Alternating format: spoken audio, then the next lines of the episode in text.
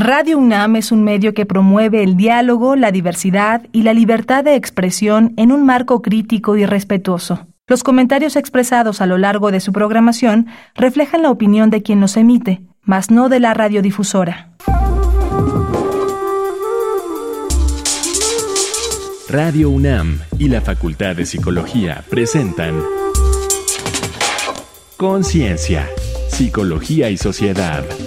Quinta temporada. Trastorno del espectro autista.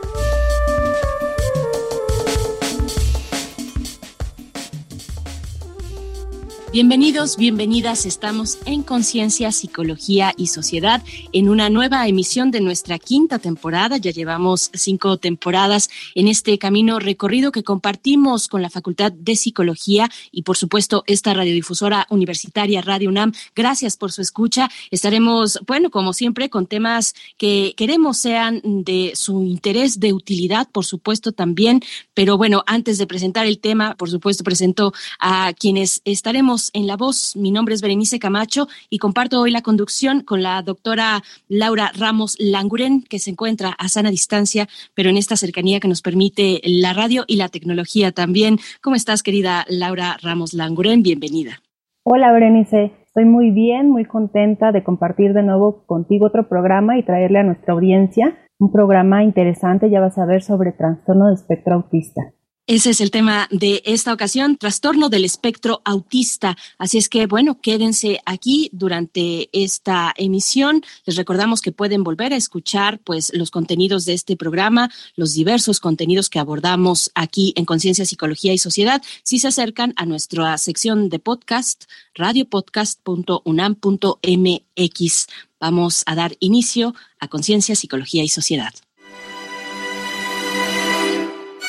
¿Qué sabemos sobre el autismo? ¿Podríamos identificar si algún familiar nuestro lo padece? Hasta la versión anterior del Manual Diagnóstico y Estadístico de los Trastornos Mentales DSM-4, por sus siglas en inglés, el autismo se ubicaba entre los trastornos generalizados del desarrollo, que incluían los trastornos de Asperger, de Red y el desintegrativo infantil, entre otros. Finalmente, el DSM-5 los reunió bajo el nombre de trastornos del espectro autista, o TEA, reflejando la gradación y continuidad que presentan los síntomas que comparten.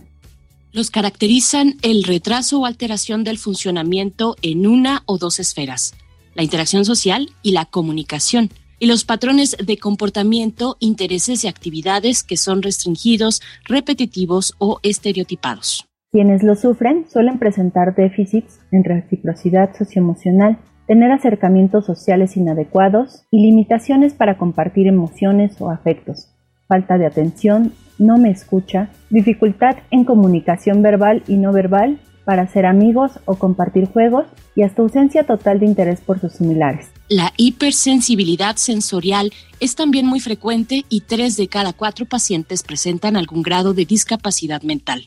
Un tiempo se creyó que era un padecimiento de la infancia, pero se ha visto que perdura a lo largo de la vida.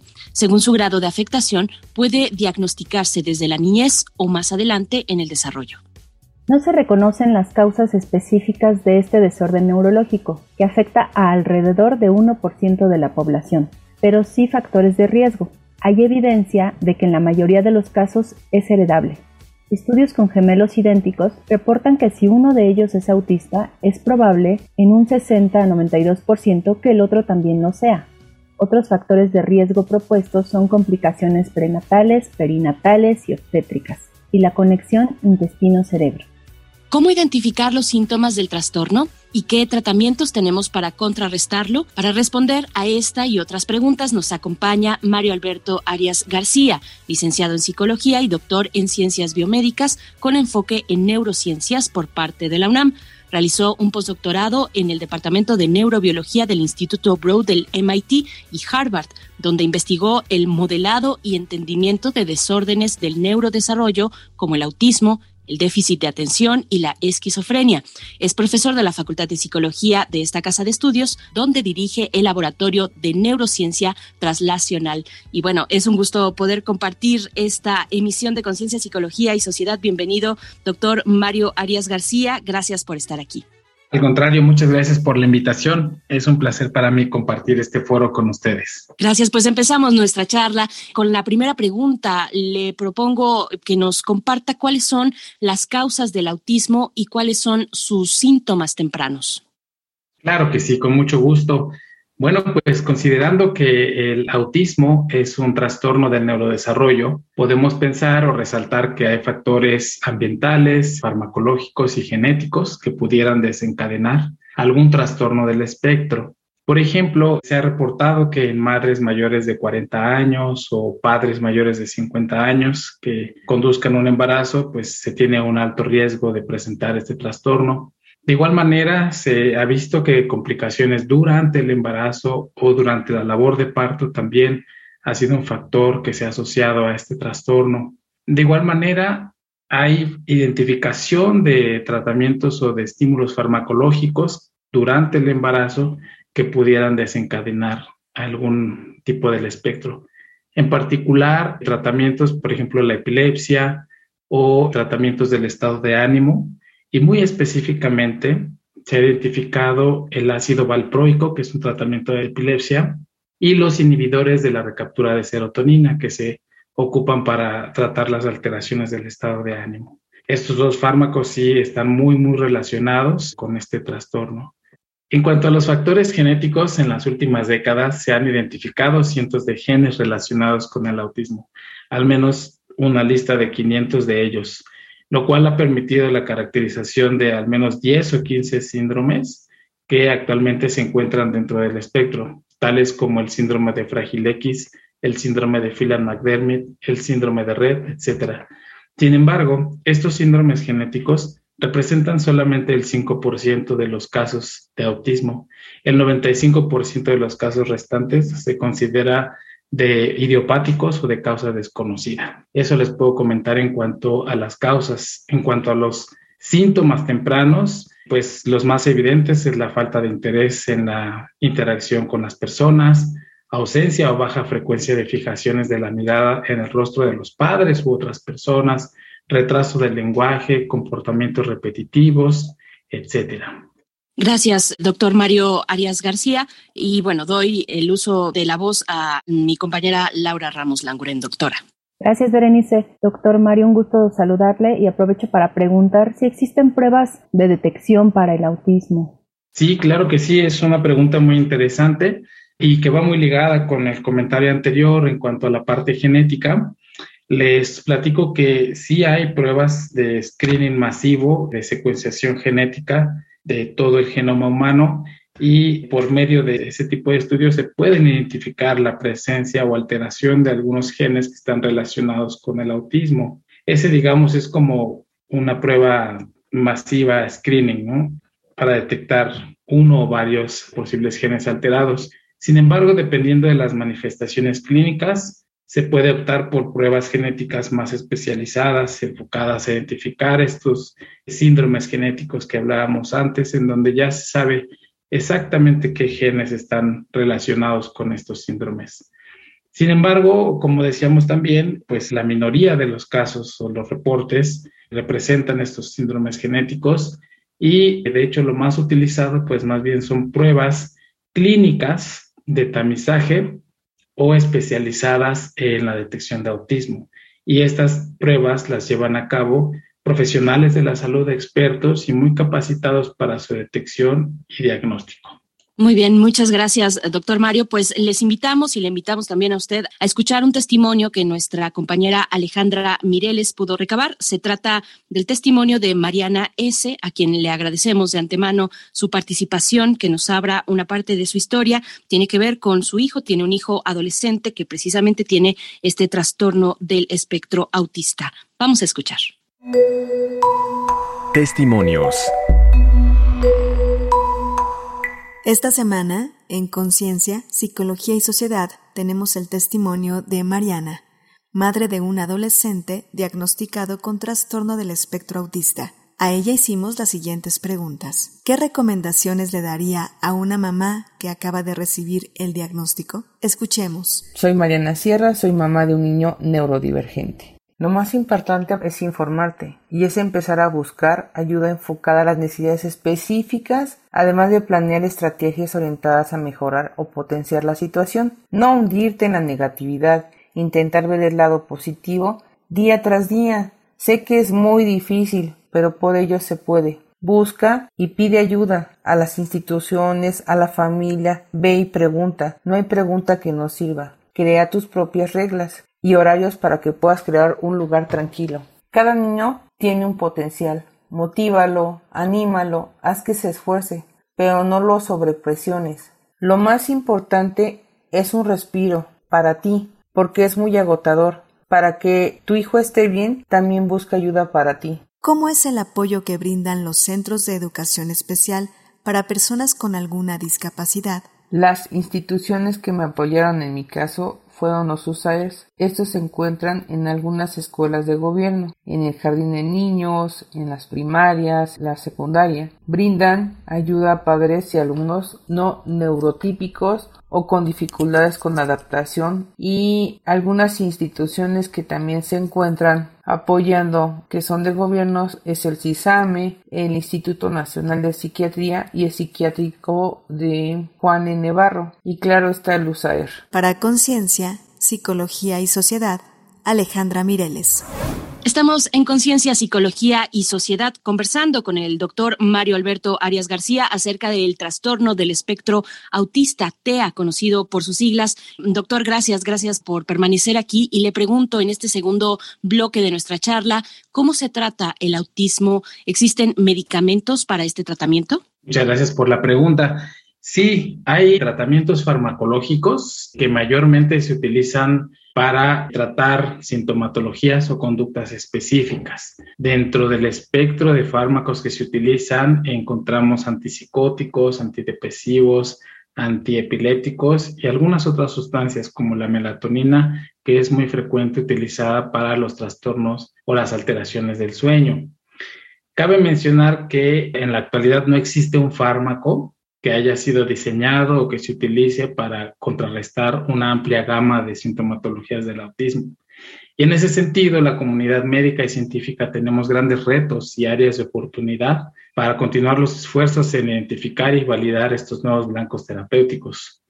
Por otra parte, también se cuenta con alternativas no farmacológicas. Estas van encaminadas de igual manera a intervenir diversas conductas que darían paso a la mejoría de la calidad de vida de estas personas. Muy bien, doctora Laura Ramos.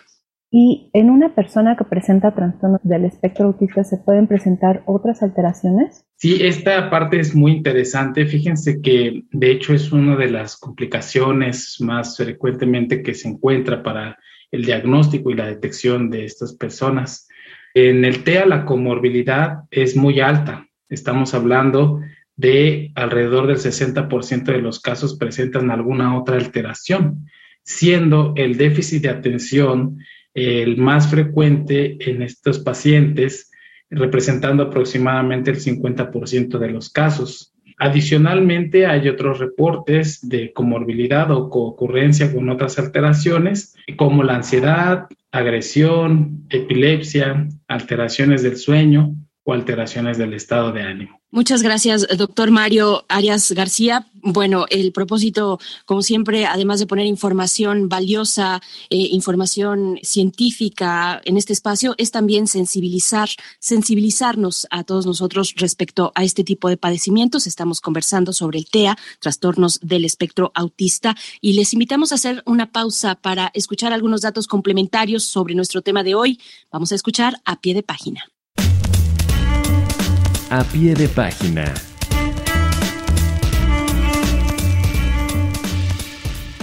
De acuerdo con la Organización Mundial de la Salud, una de cada 160 personas en el mundo padece trastornos del espectro autista, por sus siglas TEA. Sin embargo, algunos estudios controlados aseguran que se trata de cifras mucho mayores. La Asociación Civil Discapacidad con todas sus letras asegura que en México la prevalencia del TEA es de una de cada 115 personas, lo que significa que al menos 400.000 niñas y niños en México tienen un TEA.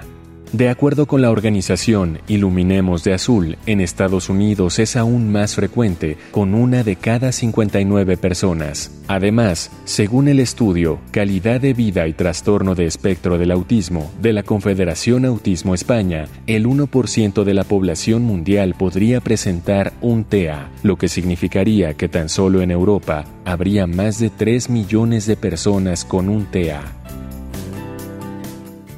Bien, pues ahí estuvieron algunos datos sobre nuestro tema de hoy, el TEA, trastornos del espectro autista. Nos encontramos ya llegando al tercer y último momento de esta charla con el doctor Mario Alberto Arias García, profesor de la Facultad de Psicología, donde dirige el Laboratorio de Neurociencia Translacional. Y bueno, en este último momento de la charla, doctor Mario, le pregunto, ¿se puede prevenir el autismo? Es una pregunta muy interesante de acuerdo con los factores de riesgo que se han reportado en este trastorno, sí se pueden desprender algunas recomendaciones para prevenir el autismo. Por ejemplo, en los casos de las familias que ya han tenido algún otro familiar con autismo o con algún otro trastorno psiquiátrico, se recomienda ampliamente la consejería genética. De igual manera, se recomienda el suplemento de ácido fólico previo al embarazo también se recomienda, por ejemplo, evitar factores estresantes durante el embarazo, llevar a cabo un monitoreo adecuado del proceso de gestación y parto, así como consultar a sus médicos de cabecera, sus médicos psiquiátricos en caso de estar bajo algún tratamiento farmacológico de algún trastorno psiquiátrico para evitar alguna interacción, algún efecto secundario no deseado durante el embarazo. Muchas gracias, doctor. Bueno, la última pregunta a cargo de mi compañera, la doctora Laura Ramos Languren. Laura.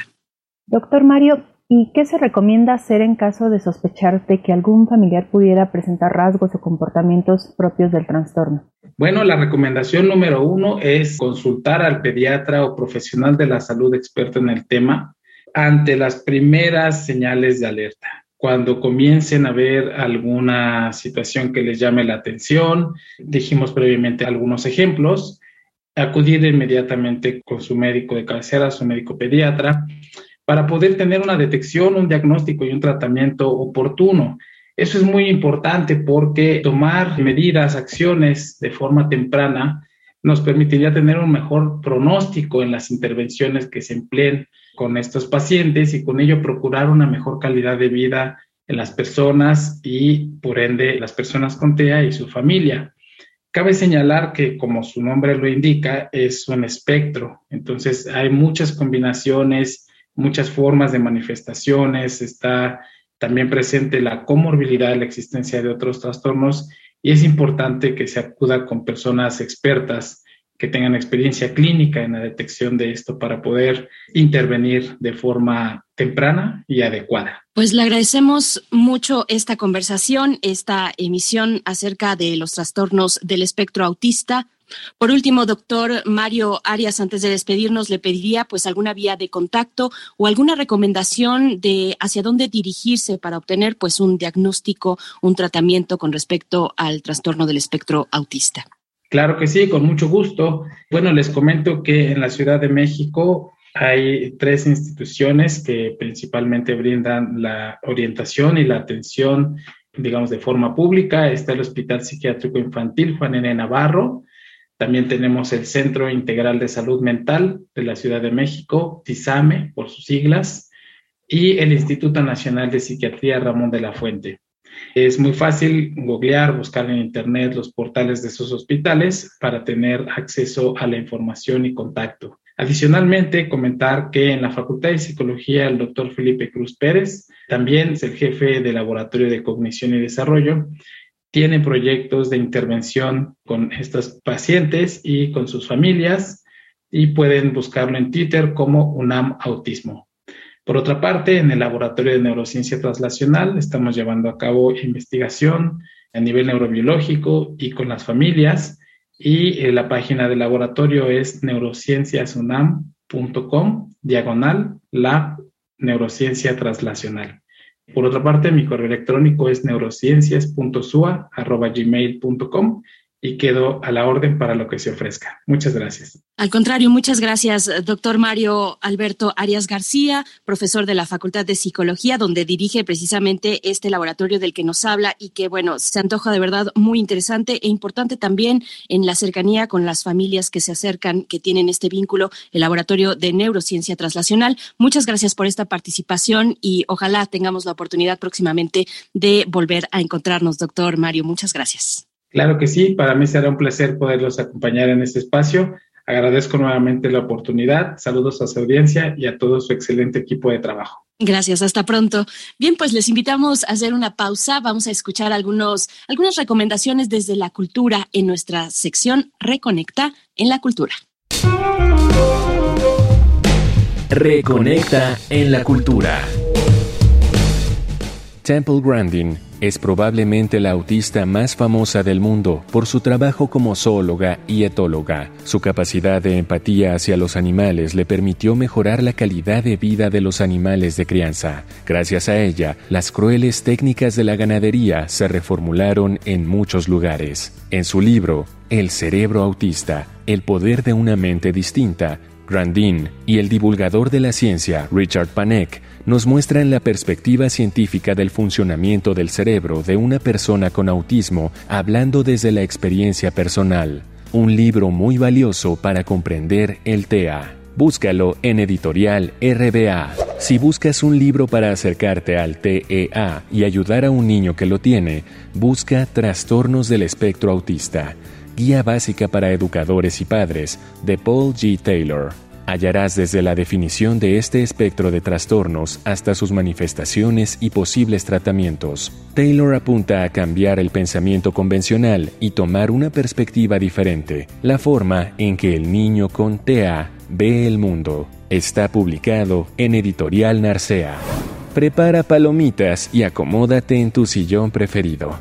La película Rain Man de Barry Levinson, protagonizada por Dustin Hoffman y Tom Cruise, ganó cuatro premios Oscar en 1988, incluido Mejor Película. Distribuida en México como Cuando los hermanos se encuentran, relata la historia de dos jóvenes, Charlie, que ansía heredar la fortuna de su recién fallecido padre, y el verdadero heredero, Raymond, su hermano autista, al que apenas conoce, pues ha vivido recluido en un centro especial juntos harán un largo viaje a través de los Estados Unidos. Al principio, el inflexible y hasta egoísta Charlie se irrita por el inexplicable comportamiento de su hermano, pero con el tiempo aprende a conocerlo y a quererlo. Si lo que prefieres es la compañía de una buena serie, te recomendamos Atypical, que trata sobre la vida de un joven autista de 18 años que vive con su familia. Sam, motivado por su terapeuta, cree que es momento de salir con chicas y enamorarse, aunque para lograr enamorar a alguna, considera que debe ser más independiente. No te pierdas esta entretenida serie que entre el humor y el drama te lleva a conocer más sobre las personas con TEA. Estas fueron las recomendaciones de la semana. Te dejamos con el tema Azul Corazón, canción que una madre y un padre escribieron para su hija con autismo. Niños y niñas, catalogados como diferentes por la incultura de toda esa gente. Para conocerlo bien, métanse en su mente. Es un mundo difícil pero inocente.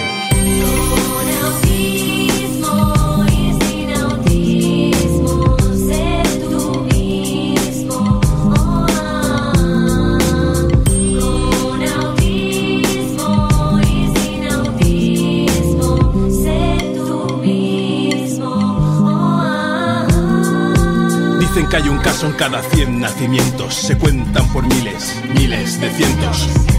Grito mi apoyo a los cuatro vientos, a todas las personas que viven estos momentos. Yo no les pido que ustedes me crean, solo les invito a que pasen y vean.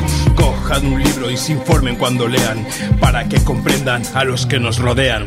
Falta de comunicación verbal, cosa que en estas personas es normal. No te culpes como padre, no lo estás haciendo mal. Merecemos ser felices todos por igual. palabras.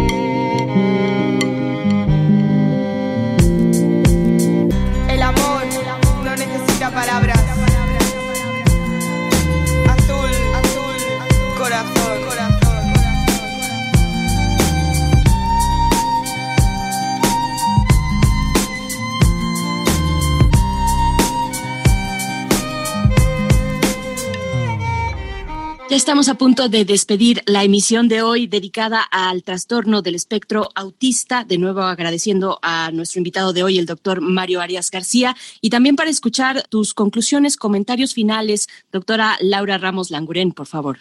Claro que sí, Berenice.